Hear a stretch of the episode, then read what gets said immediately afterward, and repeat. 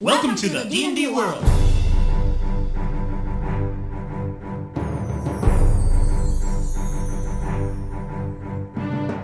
Olá, jogadores e DMs! Estamos aqui para o episódio 86 do podcast Rolando 20. Eu sou Daniel Anandi E eu sou Davi Salles. e estamos aqui para falar no nosso episódio 86 de encontros não combativos, Davi. Um assunto que você sugeriu. Isso mesmo. Quem- Eu gosto de falar desses assuntos que não tem muito a ver com D&D, que eu não manjo muito não. A gente ainda vai gravar com, com o Sembiano sobre as dungeons, né, do D&D, como a gente comentou da última vez que a gente entrou ao vivo. E a gente vai continuar gravando das classes, mas já que o Sembiano está de férias, está aproveitando suas férias na Disney com a família, a gente vai esperar ele voltar pra gente poder gravar todo mundo junto. Enquanto isso, então a gente vai discutir sobre esse assunto, né? Que, que outros sistemas que a gente pode recomendar, que variações, que ideias que a gente pode compartilhar.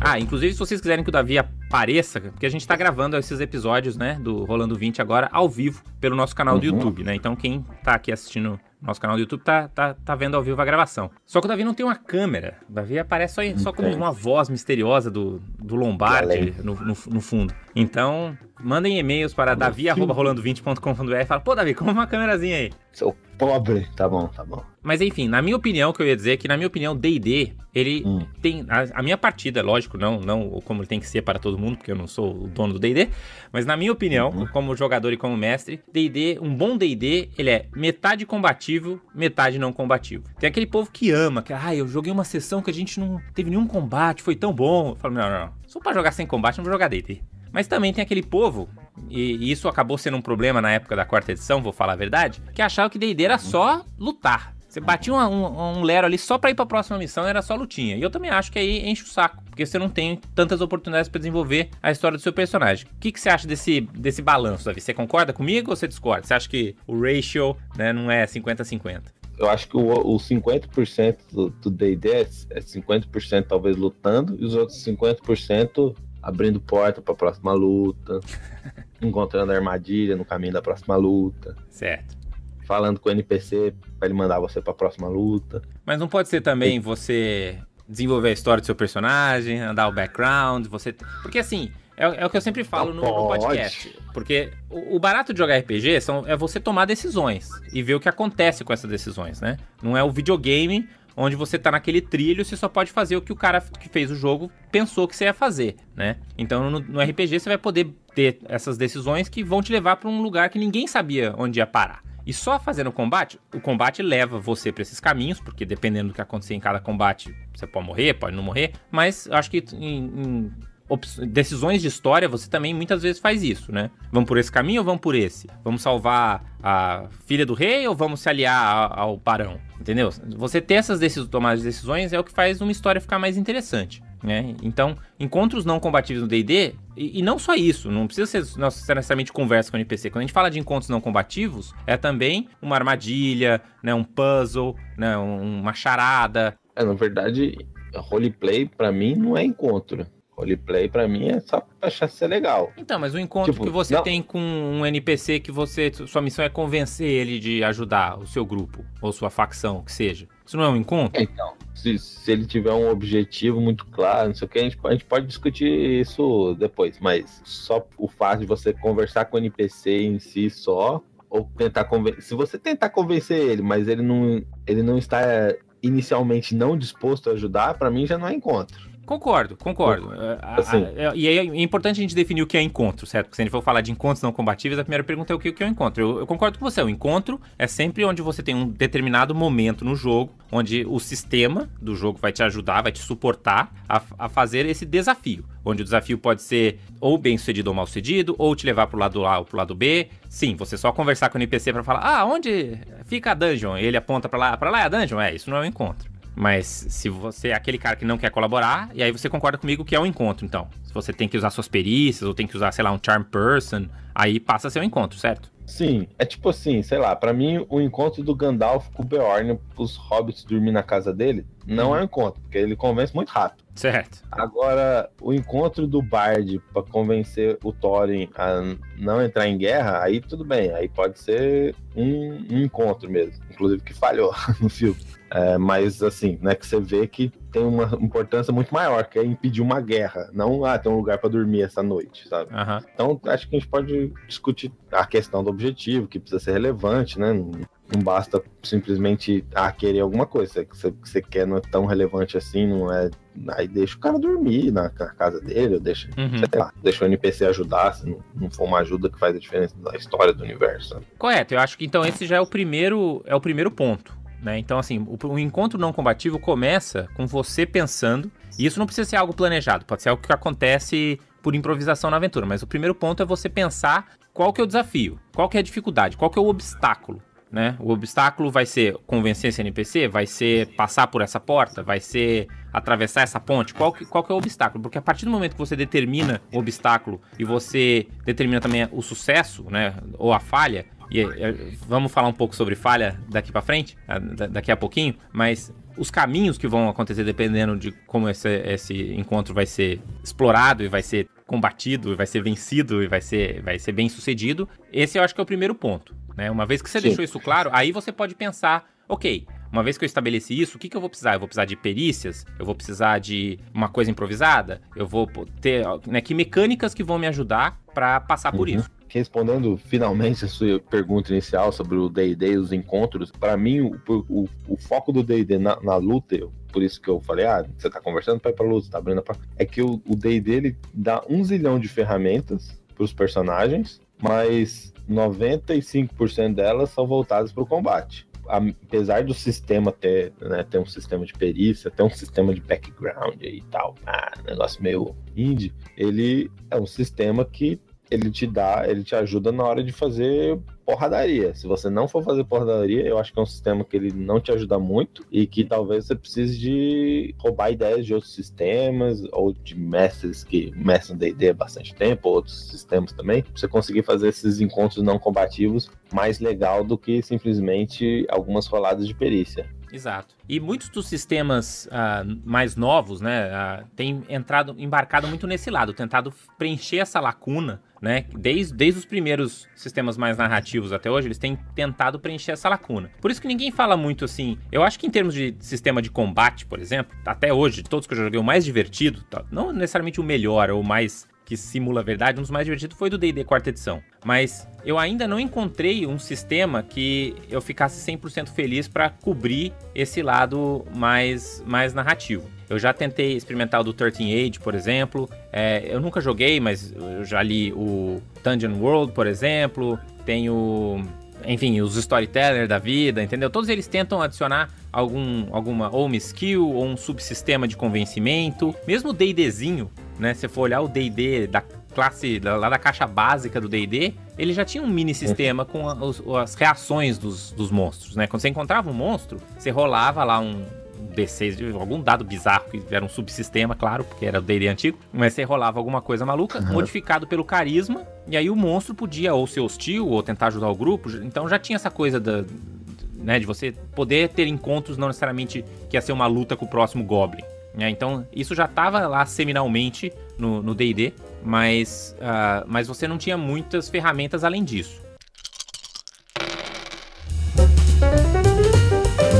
Eu tenho algumas ideias, é, eu tenho lido bastante RPGs diferentes. Um que eu li recentemente é um RPG do Robin D. Laws, que chama Hillfolk, que é um RPG focado só. Esse é, o- é o, é o extremo oposto do DD. Ele não tem um sistema de combate, ou ele tem um sistema de combate bem mais ou menos, mas ele é focado em todas as questões dos relacionamentos pessoais, né? é um sistema para drama.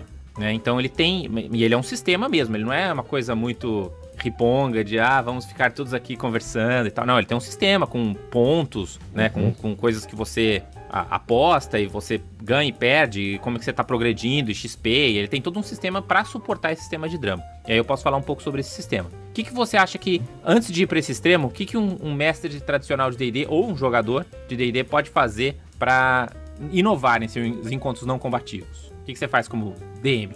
Cara, eu acho que nos últimos tempos eu tenho tentado pensar bastante fora da caixa, assim, mas dentro do D&D mesmo, sem, sem pirar muito, eu acho que o, o, o sistema de desafio de perícia da quarta edição era muito legal. Eu acho que ele funcionava bem pro D&D. Ele tem a cara do D&D, ele não é um negócio muito maluco, muito indie, muito roleplay.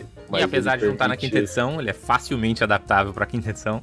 É, não tem, não tem menor dificuldade. Mas eu acho que ele é legal, porque ele, ele dá uma mecânica para os encontros não combativos, né? Ah, você tem que juntar X sucessos, aí você vai ser bem sucedido. Então acho que pegando o Skill Challenge para começar é, é, um bom sistema. Acho que podia trazer de volta aí para quinta edição.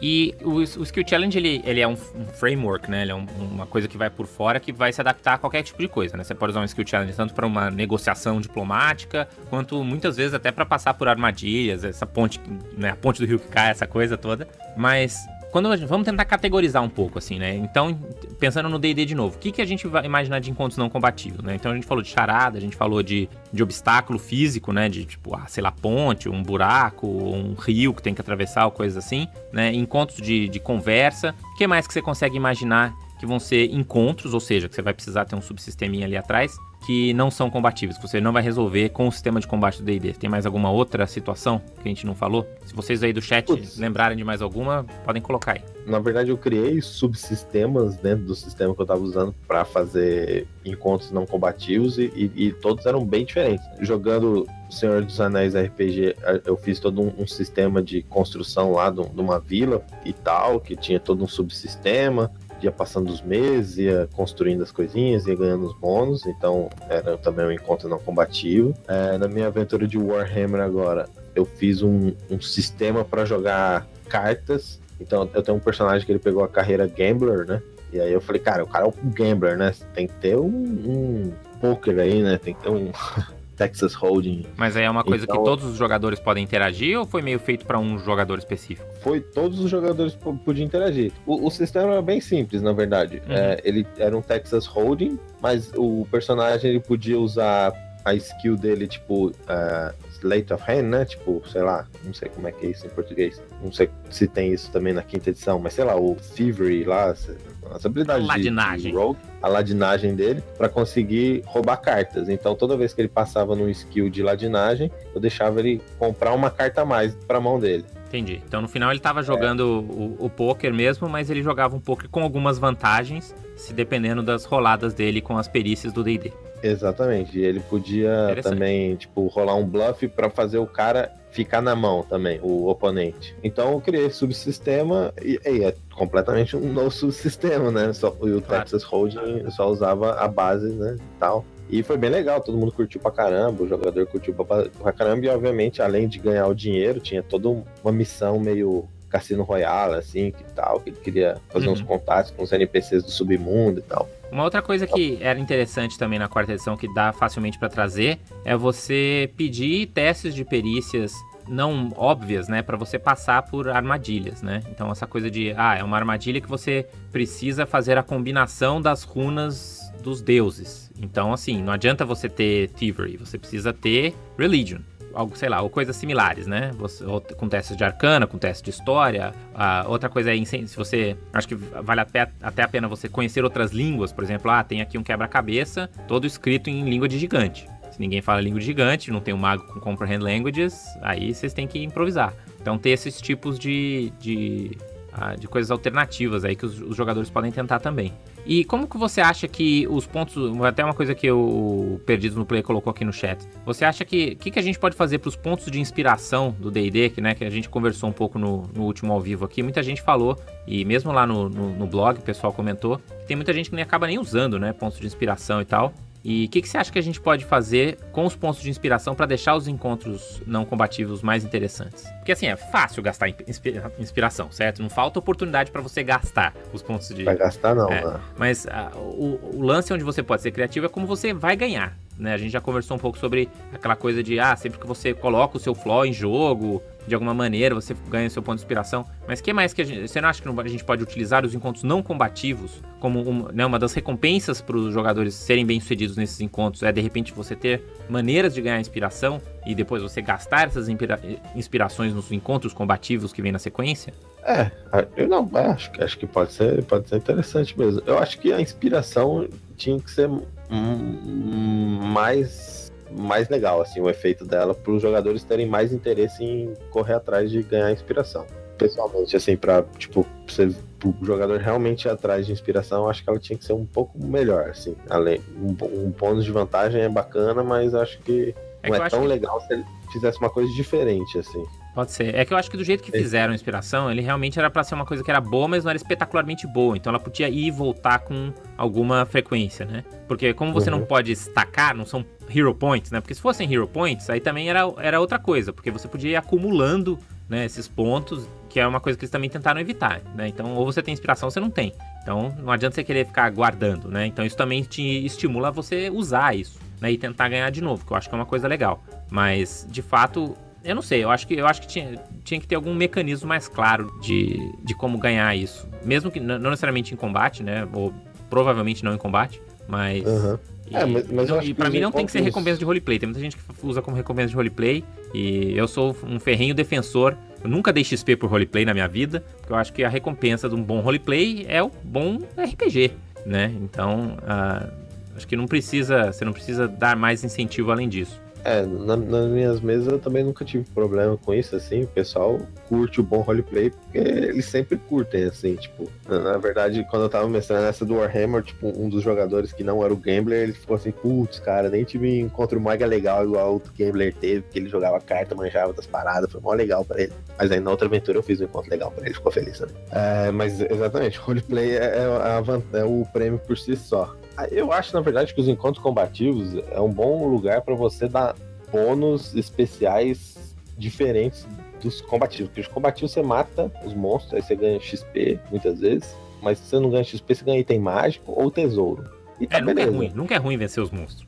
Não, mas eu acho que o encontro combativo você pode dar inspiração, você pode dar uns hit dice de volta, você pode dar contatos, você pode dar reputação, você pode dar uma porrada de coisa que, é legal de ter e é diferente.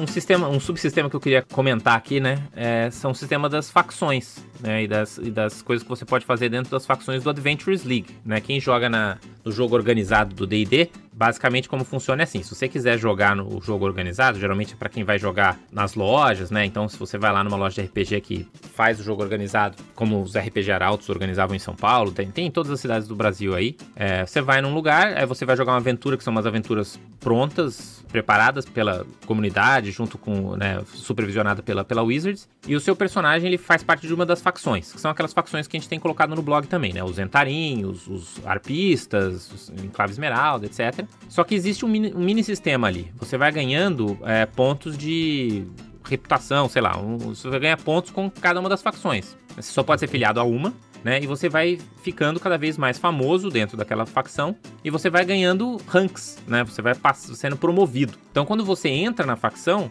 você geralmente vai ter um mentor e aí você, enfim, pode só fazer uma coisinha ou outra, mas né, basicamente você faz parte da facção quando você entra. Mas à medida que você vai abrindo, inclusive, a, as aventuras prontas, elas às vezes têm encontros é, secretos ou encontros especiais que só, só são possíveis de fazer se tiver algum membro daquela facção daquele determinado rank.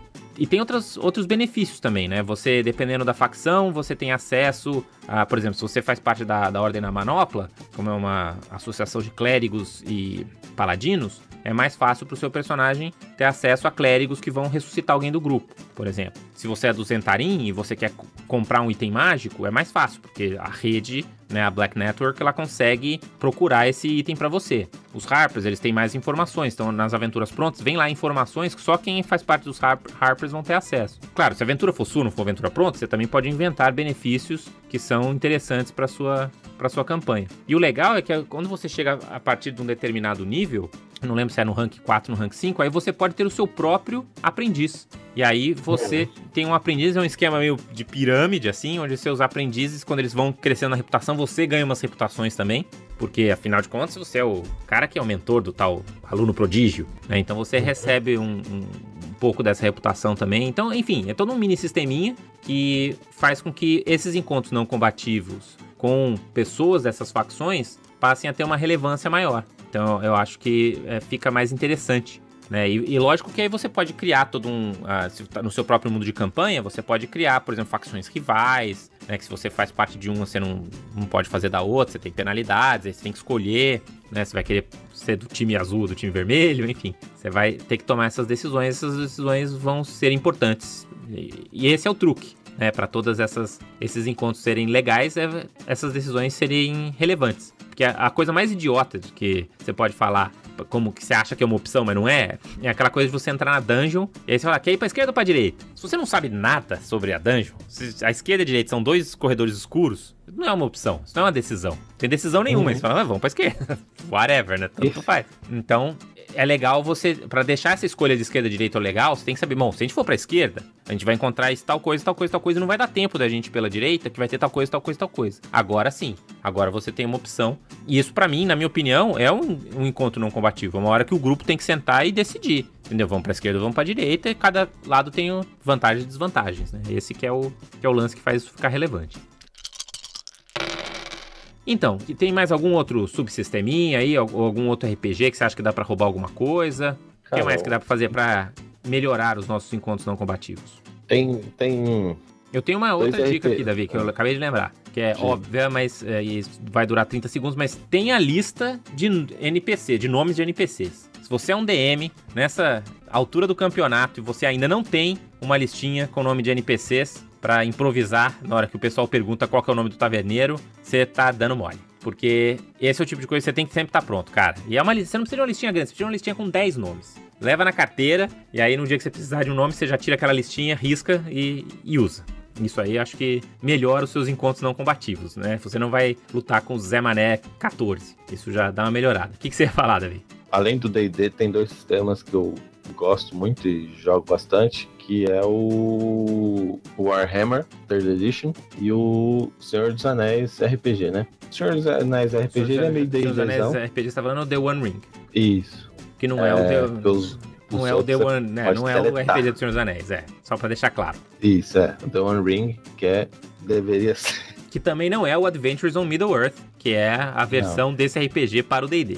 Isso é, antigo, assim. Bem, mas o Senhor dos Anéis, o The One Ring, ele é bem básico. Ele tem uma regra para encontros sociais, onde ele leva em relação o, a, os preconceitos da raça bastante. Então, é, ele começa setando uma tolerância para o NPC. Então, se você é um anão e você quer falar com o elfo, a tolerância já vai começar baixa. Eu tô lendo, eu tô lendo um, um sistema que chama X, que é Adventure Conquer King System que é basicamente um o D&Dzinho das antigas, um sistema meio old school, que ele adapta para os dias de hoje, assim. E ele tem uma coisa muito legal. Os low level dele eu achei super paia, porque é D&D das antigas, D&D das antigas no nível baixo era muito ruim, é só mortalidade insana. Mas aí ele tem essa coisa de você, do aventureiro virar o conquistador e depois virar o rei. Então ele tem lá uns sisteminhas de você ter reinos é, e tudo mais, e ele também tem essa coisa dos anões e dos elfos terem essas rivalidades. Então, se você tá fazendo um reino anão e tem é, elfo na redundância, tem umas tretas lá dentro do sisteminha também. Isso eu achei,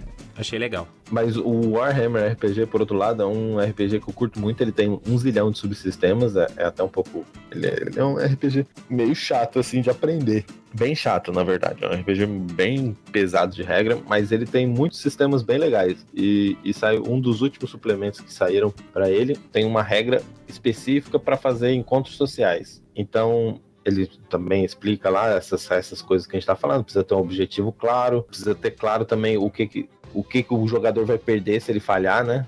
Tem que ter um risco, digamos assim, né? Sim. Tem que ter, tem, tem que ter o, a vantagem dele ser bem sucedido, mas é legal também que tenha o, as consequências da falha não, não, serem simplesmente, ah, falhou, uhum. mas terem consequências ruins também. Uhum. Ah, e uma dos sistemas que ele usa é tipo o dano, o dano social, que é tipo se envergonhar o cara, né? Então eles, você tem meio que alguns pontos de vida, Uhum. é, que é baseado na sua sabedoria em vez da sua constituição, e, e também no- na sua classe social, que no Warhammer tem bastante isso, né? Se você é peão, é, burguesia ou nobreza. E aí, e aí nesse encontro social você pode ir lá rolar seus dados para tipo, sei lá, eu quero conversar com o rei e quer convencer aí a corte de que ia atacar os elfos é uma boa. Você vai lá, que convencer o não sei quem. Mas por outro lado também pode ir lá e, e causar dano social no, no elfo, assim.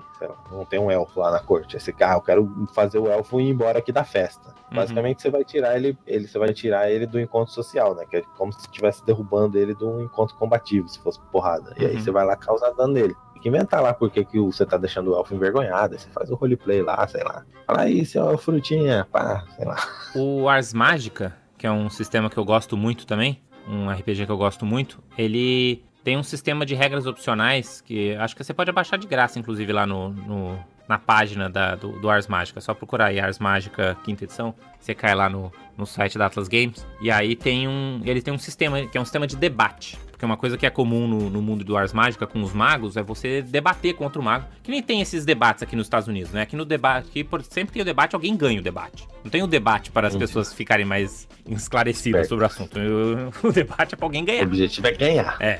Então, é, baseado nessa tradição, eles têm todo um sistema que é similar a esse também, né? Então você vai usar os seus atributos sociais, né? Vai usar o seu Persuasion, o seu Deception, não sei o quê. Só que ele, ele tem todo um sisteminha com manobras também. Então você vai tentar. Aí você pode usar falácias, tem a lista de falácias que você pode usar, e tem umas que são mais fortes, tem umas que são mais arriscadas, né? E tal. Você pode, sei lá, falar mal do seu oponente, tipo, né? Falar mal da roupa dele, assim, falar alguma coisa que não tem a ver com o ponto da discussão, mas tentar diminuir o outro. Aí Aham. tem umas. Né? Aí você vai escolher qual que é a manobra que você quer, com a dificuldade, com qual atributo, mas cada um deles mapeia pra uma coisa que você tá fazendo. Então você também não precisa ficar inventando tudo no roleplay, né? Ele fica meio mapeado essas opções. E você, inclusive, pode se especializar. Então você pode se especializar, ser um ma- mago especializado em zoar os outros no debate. Então você tem lá uns bônus pra usar É. essa manobra. Mas por outro lado, cada manobra também te deixa vulnerável a, a outras coisas. Então, então é- Aham. é, é legal esse debate, é, esse, esse sistema de regras. E ele é relativamente simples pra você para você adaptar, né? Essa coisa, por exemplo, que você falou do, do Warhammer, por exemplo, no D&D, né? Do mesmo jeito que você tem HPs baseado em Constituição, você podia tranquilamente ter HPs baseado em ou sabedoria ou carisma, ou sei lá, a, a Uhum. média dos três atributos mentais. E aí você tem um outro pool de HP também. E aí você vai fazer rolada de dano. Então, quando você faz um comentário sarcástico, você faz lá um D8 mais carisma de dano, sei lá, né? Dá pra fazer Uhum. algo, algo similar, assim. É, para você resolver de maneira combativa, né? De maneira com um sistema que te dá por trás uma- um encontro não combativo, né? No final, o que você quer fazer é desgraçar o cara no combate. né? Você quer fazer, como falou o Luiz Gustavo aqui, você vai fazer. Você vai ser o próximo, próximo presidente do. O próximo rei do reino lá do, É, do seu mundo dando um- ficcional. É, eu- dando um exemplo real aí, na minha, na minha próxima aventura de Warhammer, vai ter um baile de máscaras e, e existem três famílias que estão tentando ajuntar influência entre a liderança local de Ubersrick e aí os jogadores eles meio que estão aliados de uma da família e eles querem de certa forma ajudar essa família. Eu não sei o quanto que os jogadores querem assim, porque eles meio que se aliaram uma família, mas eles estão namorando a outra também ainda. Entendi. Mas bem, decidiram 100%. é, mas teoricamente eles foram convidados à festa por essa família. E aí no encontro, é um- aí tudo isso vai ser um encontro social. E, e- e apesar dele ser totalmente roleplay, eu vou deixar ah, bem clara as regras do jogo. Então eu tenho seis NPCs aqui que são os NPCs chaves. E eles vão ter capacidade de, de influenciar os outros. Então, basicamente, cada família vai ter dois NPCs que vão tentar influenciar a nobreza local. E esses NPCs são os NPCs que teoricamente os jogadores vão querer causar dano social para tirar eles da jogada, porque eles são os que podem influenciar ao, ao contrário do que eles querem. E aí você tem os NPCs que são aqueles que você quer influenciar, que, que não tá trabalhando para nenhuma das famílias. Provavelmente se o NPC tá trabalhando para a família, você não vai conseguir convencer ele, né? Ele é só Os influenciáveis, por enquanto. É, aí tem os influenciáveis, que aí são a guilda dos mercadores, a guilda que é mais as guildas em vez das casas nobres, porque Ubersreik atualmente é controlada pela, pela, pelas guildas e pelas casas mercadoras e não por um nobre. Perceba é... que você pode tranquilamente converter tudo que você tá falando para Eberron e se aplica 100%, né? Dá pra com, com, sim, a, com sim, as Dragon Mark Houses, a coisa da nobreza, dos, né, dos nobres em Sharn, essa coisa toda vale 100% tem isso, então tem esses influenciáveis, também tem a igreja e tal, tem os NPCs aí que são importantes na tomada de decisão. Uhum. E aí tem os NPCs genéricos, que não tem importância nenhuma, mas eles têm alguma personalidade interessante para que talvez os jogadores queiram usar eles como uma bucha de ah, canhão, ajuda para fazer o roleplay, né? É, alguém para atrapalhar outro cara. É, tem a, uma, uma, a, a mulher indireto, bonita, né? o, o, o, fanfarrão, esse, o, o, anão beberrão, tem esses NPCs assim pra usar como plot, assim, né?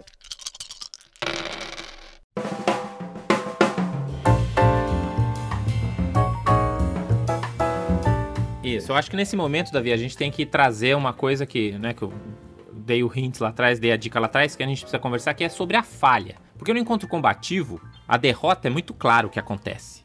A galera morre, foge, TPK, enfim. A, a falha é muito clara lá, ou perde muitos HPs e tal. Eu acho que sempre para os encontros não combativos, né? Eles sempre vão ser melhores se o DM se der o trabalho de pensar, e isso pode ser de novo durante uma improvisação, mas você pensar qual que é a consequência da falha, né? Para onde que o jogo vai? Como é que meu jogo anda para frente com a falha? Porque uma coisa comum, né, do, dos, dos mestres iniciantes, eu fiz muito isso ao longo da minha vida, é quando você falha, por exemplo, ah, para vocês acharem o, né, o endereço, a localização da dungeon, vocês têm que convencer, convencer o taverneiro. Aí ninguém consegue, né, todo mundo falha no dado lá, ninguém consegue convencer o taverneiro. Ah, então vocês não sabem onde fica a dungeon. Mas, mas e agora? Ah, não sei. Agora já, já era, né? Esse jogo para, você fica nesse, nesse impasse Entendeu? Isso é a pior situação que você pode falar. Então, assim, você tem que pensar o que, que acontece se eles não conseguirem uh, convencer o taverneiro. Então, se eles não conseguirem convencer o taverneiro, aí você já pode ter um mini sistema de tentar buscar a dungeon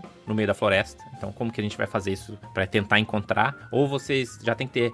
Bom, mas se falhar esse cara, ah, mas tem um embaixador elfo que morreu, mas que se a gente conseguir usar Speak with That, talvez. Entendeu? Você já tem que ter um plano B para encaixar, ou você tem que deixar a coisa mais difícil de alguma maneira. Ou falar, ah, beleza, vocês ofenderam o taverneiro, vocês nunca mais vão poder entrar nessa taverna na cidade, mas vocês acabam descobrindo onde fica a dungeon de um outro jeito. Né? Então você sempre tem que ter a consequência da falha e jogar o seu jogo para frente né? Que é, é um termo que o, o, pessoal fala que é o fail forward, né? Você tem que fazer o jogo sempre andar para frente, não importa o que aconteça. Então, você tá indo aí nesse banquete, né? Que você sugeriu nessa festa de gala. Então, o que, que vai acontecer se os jogadores falharem todas as roladas de dados dele, né? Ah, as outras facções vão ficar, né? Dominando as, as guildas ou não sei o que, mas e aí, né? Sua campanha não pode simplesmente acabar ou estragar por causa disso. Você já tem que imaginar que isso tem uma chance de acontecer e o que, que você vai fazer se isso, se isso acontecer também. Então, e isso vale não só para né, conversas com NPCs, mas qualquer tipo de encontro não combativo. Se você coloca lá uma charada ou uma, né, uma armadilha no meio da dungeon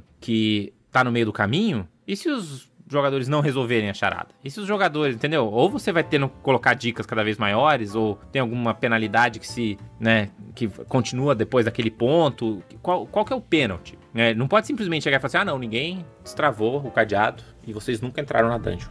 né? Não, não, não, tem. Isso não, não, não adianta. Então, o que, que você acha, Davi? Não, a, a, acho que é isso mesmo. Eu acho que, teoricamente, você já não deveria nem colocar um encontro onde ele é um, um encontro trava, né? Ah, você precisa falar com não sei quem para te dizer isso pra você continuar a aventura. Tipo, seja, ah, eu, você precisa falar com o cara porque ele sabe um atalho, um caminho secreto, não sei o que, que uhum. vai facilitar a sua vida. Aí beleza, você sabe, porque aí o cara já sabe, a consequência de eu falhar é eu ir pelo caminho merda, onde vai enfrentar dragões e sei lá o que. É, e, e, e tá bem claro que tipo, né, as consequências e tudo mais. Você já não se colocar nessa armadilha para você ter que achar uma solução já é o melhor caminho. Mas aí isso não tenho dúvida nenhuma que você nunca deve travar aí a, sua aventura por encontro combativo ou não combativo. Ok, eu acho que a gente cobriu grande parte do assunto aqui sobre encontros não combativos. Então, vamos ver se a, a galera aqui do chat, a gente tá com 10 pessoas assistindo a gente agora, se eles têm alguma, alguma dúvida, algum comentário que vale a pena a gente comentar. Se não, a gente deixa aqui a sugestão e deixa aí a pergunta para os nossos ouvintes, né? Que tipo de encontro não combativo você você quer? Que tipo de encontro não combativo você, você gosta, você prefere? E que dicas que você dá para os outros DMs? Né? Por exemplo, uma coisa que esse sistema do, ah, do Hillfolk que eles usam é eles têm uma série de tokens que você vai usando. Então, sempre que você ganha ou perde uma vantagem né, política com os outros jogadores ou com os outros NPCs, você vai passando esses tokens de para lá e para cá, né? O, eu, eu fui um dos caras que deu pledge lá no, no, jogo novo do Monte Cook, o Invisible Suns, e esse é um RPG que também vai ter muito sobre essa coisa de você trazer para cá, você manipular para lá ter troca de influências, esse tipo de carro. Então vai ter todo um sistema para isso funcionar também. Então, se vocês tiverem um RPG favorito que vocês quiserem sugerir, coloquem aí. Tem muitos RPGs, mas assim, se eu fosse, para mim, se eu fosse estruturar como você deve montar um encontro não combativo, primeiro você pensa no objetivo. Qual é o objetivo desse encontro? Ah, o objetivo é encontrar ou desarmar essa, sobreviver essa armadilha, convencer esse NPC, ganhar influência para a família nobre, blá blá blá. Uhum. Depois você pensou no objetivo, pensa uh, nas consequências. Ah, se eu apoiar essa família, essa família que ela tem mais influência com os exércitos, vai ter mais segurança, mas por outro lado ela não vai ter o apoio econômico a população vai passar fome. Ah, se eu, se eu me aliar a essa família, dos mercadores, ela, eu tenho 10% de desconto para comprar arma mágica, sei lá. É, não, é, pode ser isso, mas acho mais legal você pensar no cenário. Ah, se essa família aqui ela tem muito apoio econômico, mas ela não tem a influência com a, a classe trabalhadora, os, os, plebeus, e vai ter rebelião. E mas eu acho legal você também ter. Você, eu acho legal também ter influências. É legal ter isso, porque isso faz com que você tenha uma percepção de influência, que é aquela coisa toda da questão épica que a gente discutiu no podcast sobre aventuras épicas. Mas eu acho que também você ter um pequenos bônus e penalidades que afetam diretamente o grupo dentro do jogo também é legal. Então, ah, a gente ajudou a igreja Agora né, o reino tá virando uma teocracia. Mas as poções agora são metade do preço, sabe? Tem, tem essas coisinhas assim, porque aí você fica tentado como jogador, mesmo que de repente seja uma coisa e uhum. fala, meu, mas agora tá virando uma teocracia sinistra aqui o reino. Então isso também pode dar, dar uma balanceada. Por terceiro, eu colocaria você determinar o setting da parada. Ah, vai ser num baile, ah, vai ser nas ruas de uma cidade populosa, vai ser uma caverna, etc. Você já imaginando toda a cena. E aí, cara, ser criativo com o próprio sistema. Eu acho que o sisteminha de, de perícias da quarta edição, ou da quinta edição, vai, vai permitir você fazer isso. Então você pode ter um acúmulo de perícias que você precisa ter, ou você precisa ter um, um desafio contrário, né? Eu preciso rolar mais do que o oponente, é, ou preciso convencer quatro NPCs dentro desse lugar. E eu acho que aí a parte do subsistema mesmo é mais fácil você até inventando, e conforme você vai inventando, você vai ficando melhor de inventar novos subsistemas, os subsistemas de cada desafio de perícia. Uhum. Ó, aqui no chat o, o, Luiz Gustavo ele deu uma sugestão de um. Como que você faria, Davi, um sisteminha assim rápido, né? Improvisado? Porque o, você tem que convencer a população a se revoltar contra o rei. Então, a ideia é você. Como que você bolaria esse sisteminha? Onde o grupo, né, entrou, chegou numa cidade, pode ser uma, sei lá, uma cidade-estado, onde tem lá um tirano e você. Né, o objetivo do grupo é convencer a população a se revoltar, começar uma, uma guerra civil lá. Como que você poderia bolar um mini sistema se tivesse que pensar rapidinho nisso? Putz, cara, eu, eu ia fazer, eu iria identificar os NPCs chaves que tem uma influência grande com a população. Então você vai ter o padre local, você vai ter o líder do sindicato, você vai ter o chefe das guildas dos ladrões, toda essa galera que lida com o povão. Os embaixadores e das outras raças. Isso vai depender daí da, de, de como é que tá o seu cenário também, né? Então em, Eberron você pode ter representantes das casas, em Forgotten representantes das facções, etc. E aí, determinando esses caras, você vai, beleza, ele tem que influenciar X desses caras aqui que ele tá legal. Eu, faria, pode, inclusive... eu faria com um score, né? Você, tipo, você precisa juntar e aí você cria um, né, pontos de revolta. Você precisa juntar 500 pontos de 100 pontos de revolta. Se você conseguir convencer o padre, isso vai adicionar 5 pontos de revolta. Se você conseguir convencer o líder da guarda, isso já te dá 30 pontos de revolta, mas ele é apoia o rei. E aí, porque aí você também pode dar um pouco mais de mais ou menos de peso para cada uma dessas figuras, né? Sim, sim. E lógico, E- se você tentar convencer lá o líder da guarda e falhar, provavelmente vai ficar mais difícil, né? Você fazer, de repente, ah, agora precisa de 150, que você falhou o líder da guarda, agora tá esperto com a, com a rebelião. É, e o mais legal é que você pode começar a, a entender como a aliança com um- uma facção impacta com a outra. Então, se você tá se aliando à, à guilda de ladrões, provavelmente o chefe da guarda não vai ver isso com bons olhos. Exato. E se você tá se aliando à guarda, a facção dos bandidos talvez não, não esteja com bons olhos. Ou melhor ainda, o- né, a guarda da cidade era mancomunada com a guilda dos ladrões, porque aí você ainda vai contra as expectativas do- do- dos jogadores ainda. É, pode, pode ser também. E, o, e, e, obviamente, o rei, ele vai tomando as medidas dele. Então, ele pode, se você conversou com a guilda dos ladrões, pode ser que ele conversou com a guarda e agora tá um estado mais autoritário. Uhum. Por outro lado, se você conversou com a guarda, ele, ele pode ter prendido o, o chefe local da guarda, é, feito um, né, botado ele na cadeia e instaurado um, um novo poder militar. Ah, mas eu, eu, eu criaria assim: você tem lá os, os NPCs chaves, aí você tem um, um score point mesmo, ou qualquer coisa, para você determinar quem é mais importante que quem, como cada um vai afetando. E no momento que você tem um bastante controle da cidade, você incentivou bastante a revolta, pode até ter umas coisas meio escrotas, assim, tem um carregamento de comida do rei que ele quer usar para ajudar a população, mas você sabe que se a galera passar mais fome, vai ser melhor para Uhum. a rebelião. E aí você tem que tomar São as escolhas difíceis, é, são as escolhas as escolhas difíceis. exato. Isso aí. É, e aí fica legal. Muito bem. Ah, acho que a gente não teve mais nenhuma outra sugestão por aqui.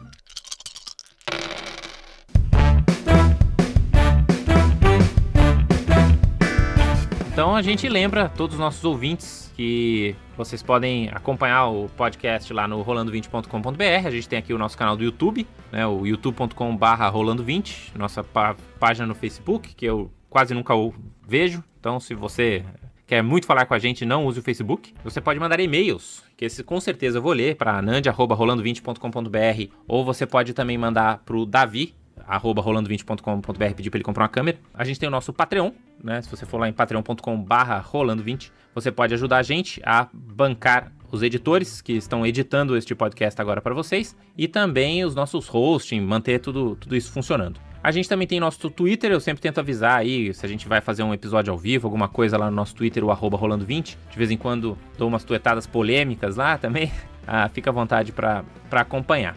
É, a gente também tem ah, o Padrim. Se você não tem acesso a um cartão de crédito internacional, você quer ajudar a gente em reais, a gente agradece também. Tem lá o, o- o nosso Padrim. E é isso. Deixe seus comentários lá no, no blog e a gente agradece. Se alguma, algum último recado, lembrança aí, Davi? Um abraço aí para todos os ouvintes e para todos os Patreons. E muito obrigado e continue ouvindo aí que a gente vai continuar fazendo. Beleza, gente. Então, até a próxima. Continuem assim e rolem 20.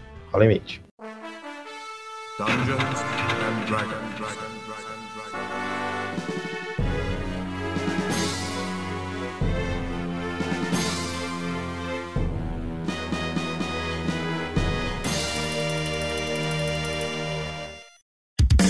Esse episódio foi editado pelos editores. Eles podem editar o seu também. Acesse oseditores.com.br e saiba mais.